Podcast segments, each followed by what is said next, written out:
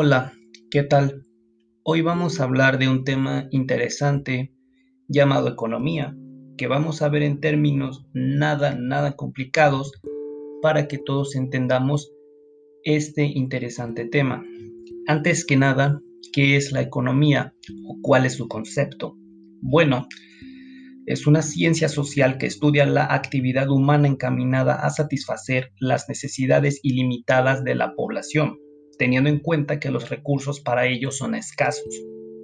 Bueno, teniendo todo en claro, tenemos que recalcar que hay diversos autores a lo largo de la historia que también han definido términos económicos como lo son Adam Smith, que es el padre de la economía, Karl Marx, David Ricardo, John Keynes, John Stuart Mill, Paul Samuelson, Alfred Marshall, Leon Walras, William Stanley, Carl Menger, Thomas Malthus, Milton Friedman, entre otros, obviamente.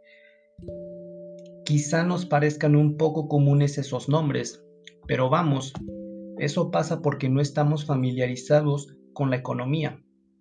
Uno de los principales objetivos de la economía es estudiar la correcta distribución de los recursos para satisfacer las necesidades humanas. Hay países donde hay una mala distribución tanto como en ingresos, derechos, oportunidades, brechas salariales, entre otras cosas. México es uno de esos ejemplos que podemos decir acerca de la mala distribución en cuanto a recursos. Esto se refiere a que se usa el dinero que se paga en impuestos en gastos no necesarios y se deja a un lado las inversiones vitales como lo es el campo, los sistemas de salud, la seguridad nacional, entre otras cosas.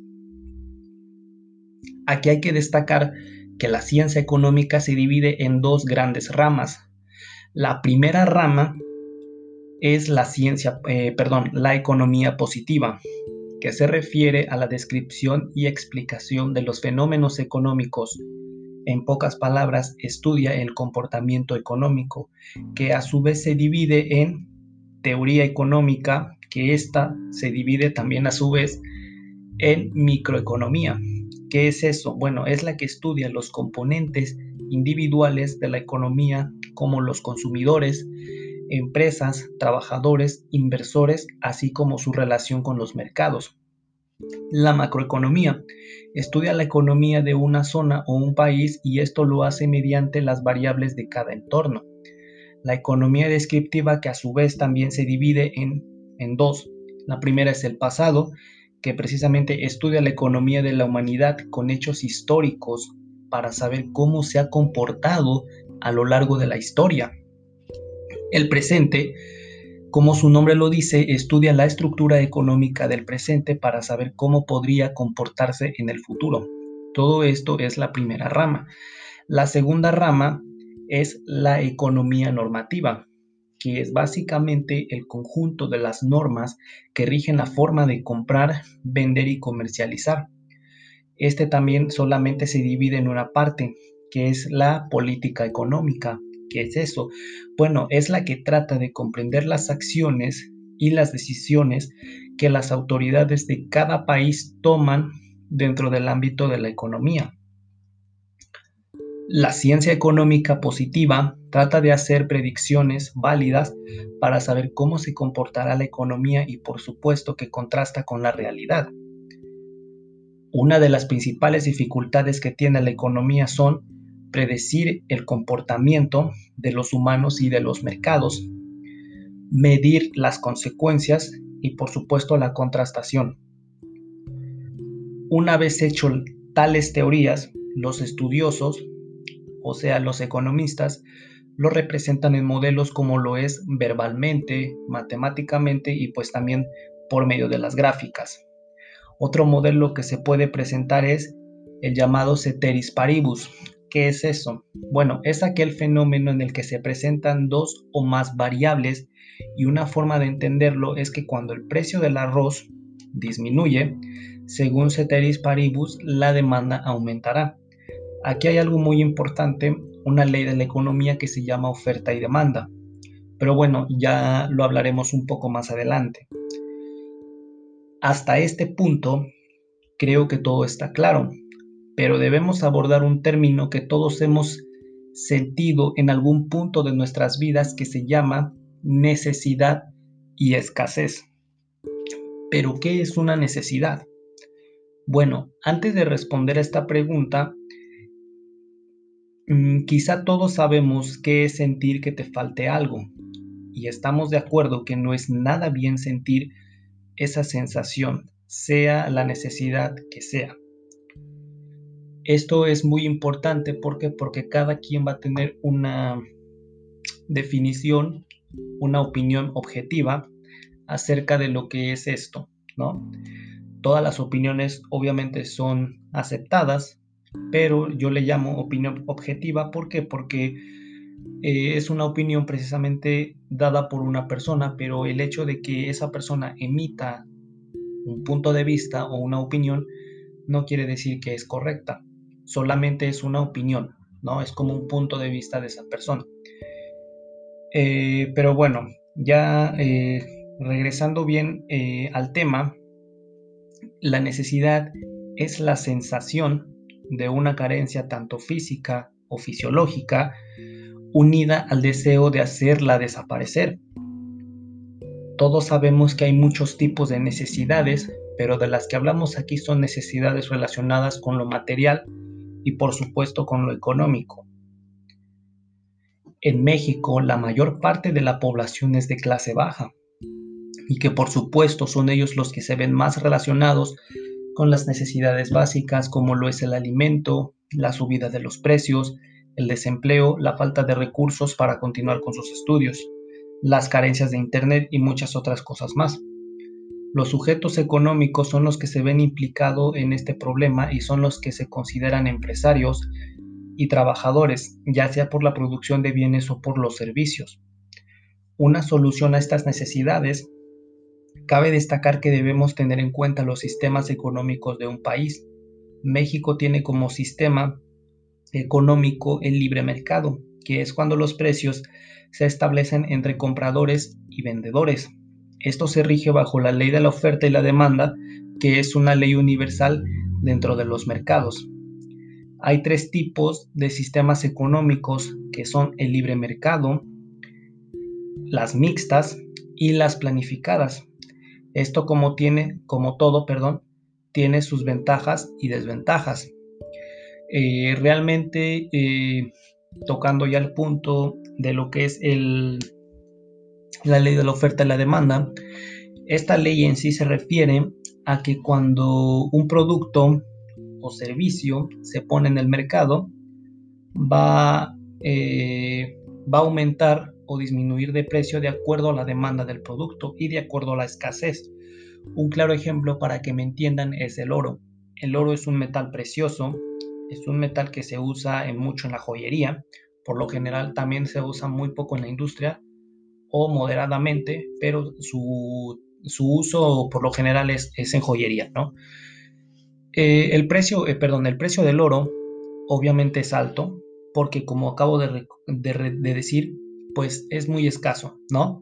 Y es altamente demandado por empresas y por personas, ¿no? Entonces, em, ¿por qué es caro el oro? Hay por dos razones. La primera es por la demanda y la, y la segunda, perdón, es por la escasez. Así es como se rigen todo lo, todo lo que nosotros vemos en el mercado, todos los precios, ya sean una casa, un coche, un terreno, cosas tangibles o intangibles, tienen un precio, pero ¿por qué tienen este precio? Porque es el precio que se establece entre compradores y vendedores. Como lo había mencionado anteriormente, todas las cosas que nosotros tenemos, todas, todas se rigen bajo esta ley, incluso el dinero. El dinero es, es solamente una herramienta. Hay personas quienes lo ven como algo malo.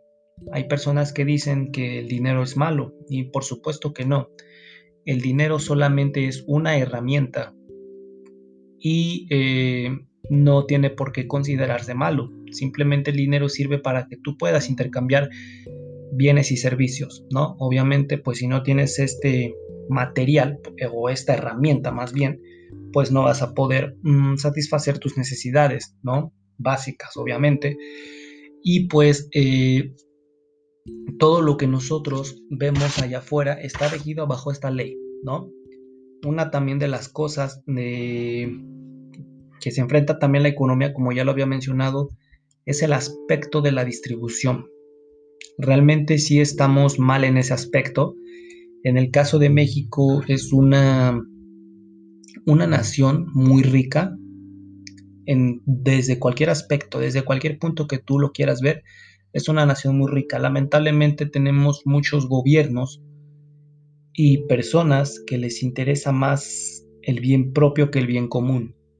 Hay mucha gente así, lamentablemente no solamente es México, toda, la, toda Latinoamérica están igual o peor que nosotros como mexicanos, pero eh, podemos cambiar el sistema, obviamente se puede, ¿no? Un claro ejemplo es Singapur, que cambió su sistema económico y pues es una nación, es una nación muy grande, es una nación muy fuerte.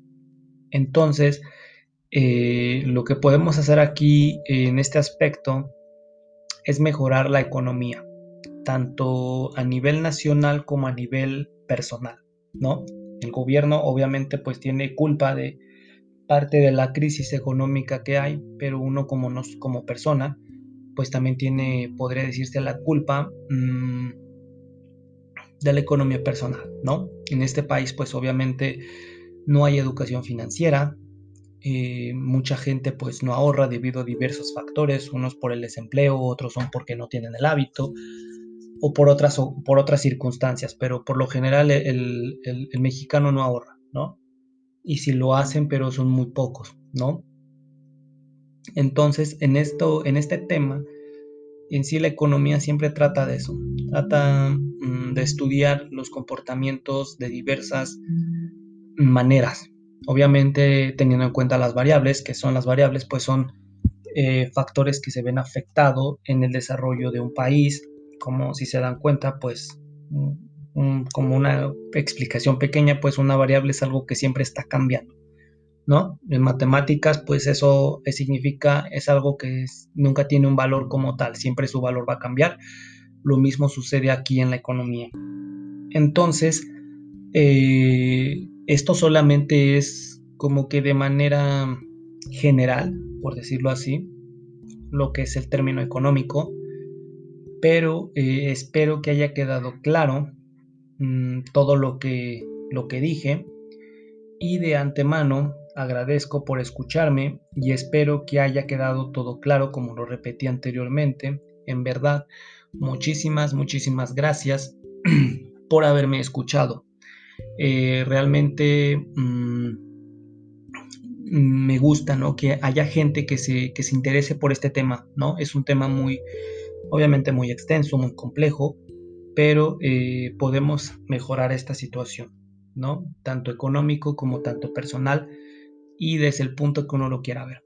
De antemano les agradezco y les doy, les doy muchísimas gracias. Hasta pronto.